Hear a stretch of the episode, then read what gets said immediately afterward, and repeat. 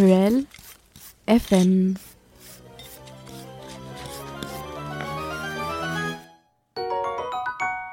Et donc bonjour à tous. Oh, je suis tout seul aujourd'hui. Mais oui, Mathéo, t'es tout triste. Non, Je t'es triste ou pas? Non, ça Bon, va. ok, ok, c'est bon. ça va, ça va. Je, je sais qu'Aurélie euh, soit m'écoute, soit elle sera, elle est toujours là avec moi, donc euh, tout va bien. Mais euh, donc vu qu'elle n'est pas là aujourd'hui, on va pas parler de trucs macabres. Évidemment, c'est une, une petite pique gratuite, Ça va nous changer. voilà. Mais aujourd'hui, on va parler des Romains, un sujet qui m'intéresse tout particulièrement puisque je fais mon mémoire dessus et donc Aurélie n'est pas très partisane des Romains. Donc finalement, eh bien aujourd'hui, j'en profite. Donc euh, comme vous avez pu voir en story, on va parler de l'artisanat à, Pompéi euh, et plus particulièrement en fait des artes sordidae.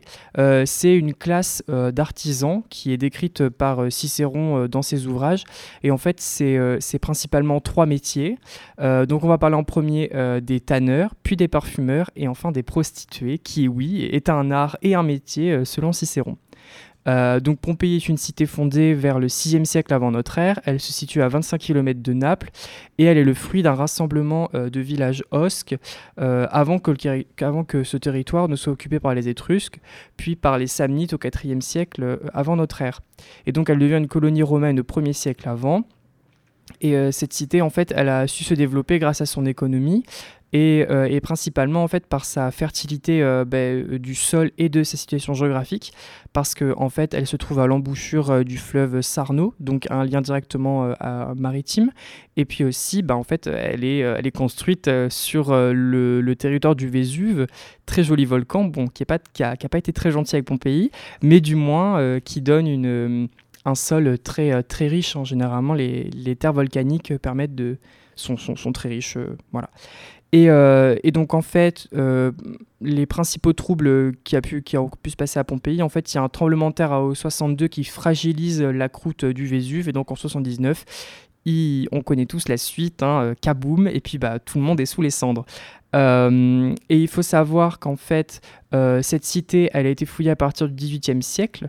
Et en 1997, euh, elle est classée au patrimoine mondial de l'UNESCO. Donc voilà un petit, petite introduction sur euh, ce qu'est Pompéi. Euh, donc euh, pour les tanneurs, en fait, bah, hum, ces artisans donc, réalisent le tannage. Jusque-là, c'est un peu transparent.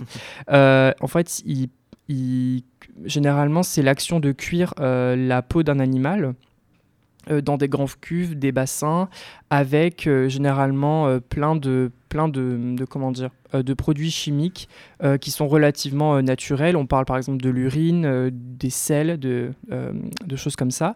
Et donc en fait, à Pompéi, si on, veut chercher un atelier de, tannerie, eh bien on va chercher ces grandes cuves.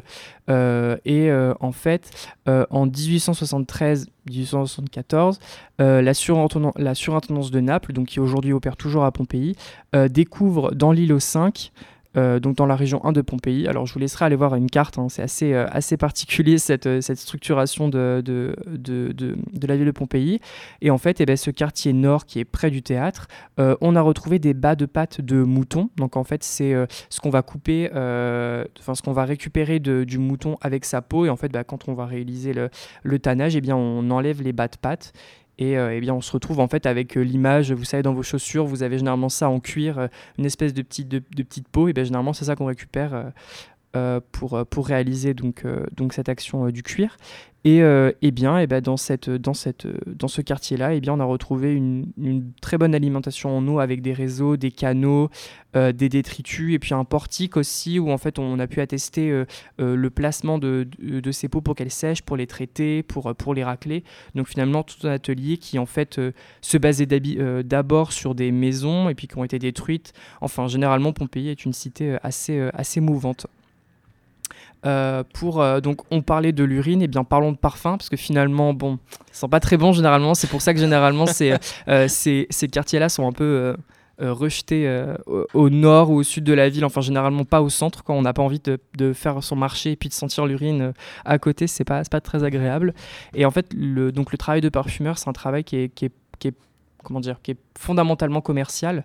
Euh, le parfumeur en fait va principalement acheter et vendre des pigments, des huiles, des odorants, et il va réaliser euh, le, travail de confection va se réaliser généralement par euh, par lui qui va réaliser une sorte de comment dire de schéma que des esclaves après vont répéter. Finalement, il a plus un côté un petit peu commercial et, et vente aussi.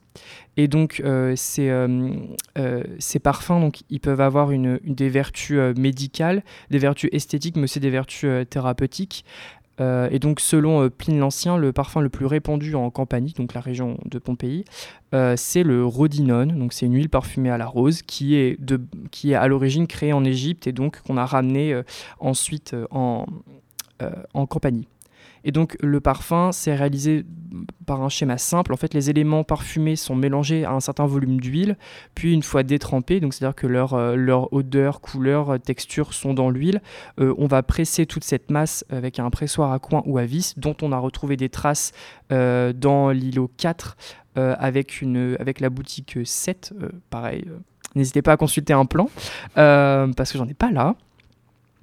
Euh, et donc après, cette huile va être chauffée dans un chaudron, puis une fois qu'on va sentir euh, les bons arômes euh, se développer, on va mettre dedans par exemple des résines ou des, des, fortifiants pour que finalement cette huile soit plus comme un baume, comme un stick à lèvres, mais qu'on puisse prendre et puis s'ajouter un peu partout.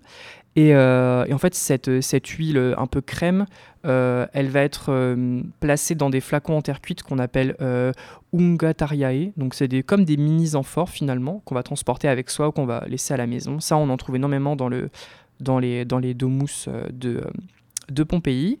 Et un autre type de parfum qui est très répandu, c'est le chenus. Donc, c'est un parfum de jonc et qui est porté par qui? Les prostituées.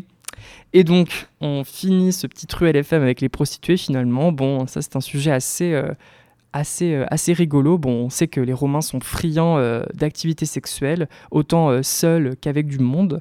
pour un, un, petit topo, les prostituées, du moins à Pompéi, elles gagnent environ entre 2 et 16 as pour les plus doués. 2 as étant le prix moyen d'une miche de pain à l'époque, et ou d'un verre de vin.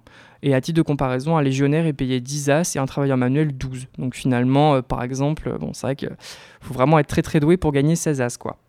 Euh, donc ces prostituées, généralement, elles sont sous la tutelle d'un proxénète qu'on appelle l'ENO ou l'ENA. Et, donc en fait, ces, ces proxénètes-là, finalement, ils sont très adhérents au culte de Priap. c'est une sorte d'Hercule avec, avec un attribut sexuel très très très très très renforcé. Et donc à Pompéi, on a retrouvé ce qui s'appelle un lupanar. C'est euh, Aujourd'hui, on utilise toujours ce terme. Hein. C'est en fait c'est une maison avec euh, plusieurs euh, cellules. Là ici, on a cinq.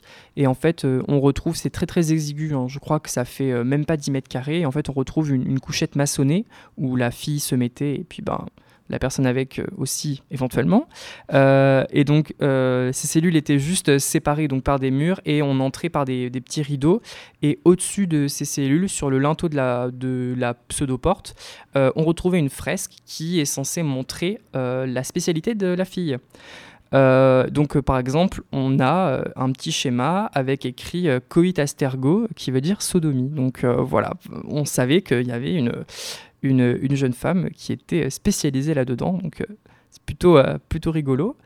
Euh, donc c'est tout pour le Truel FM d'aujourd'hui. Pour l'agenda Archéo, il y a une conférence sur Baileo Claudia, qui est un site espagnol donc qui est conduit par Laetitia Boro et Marielle Bernier. Donc c'est le jeudi 30 à, de 18h à 20h en amphi Archéo. Et au musée d'Aquitaine, il y a une conférence sur la collection Piette. Donc c'est la collection où dedans on peut retrouver par exemple la Vénus de Brassempouy. Euh, Piet, en fait, euh, quand il est mort, il a dit qu'on ne touchait pas à sa collection pendant genre 100 ans.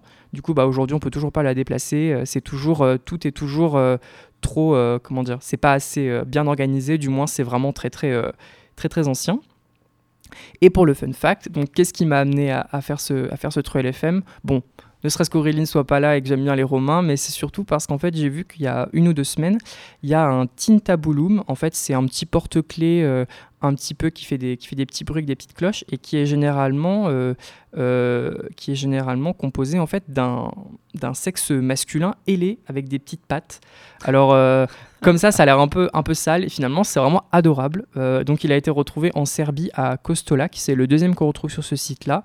Il y en a aussi plein qui ont été retrouvés à Pompéi, donc n'hésitez pas à aller regarder ce que, à quoi ça ressemble. Bon évidemment, n'allez pas trop loin non plus parce que vous allez pouvoir peut-être trouver des choses qui vous intéressent pas trop, mais du moins cette petite euh, ce petit porte-clés est, est vraiment sympathique. Et voilà, donc euh, merci à tous et euh, à très bientôt.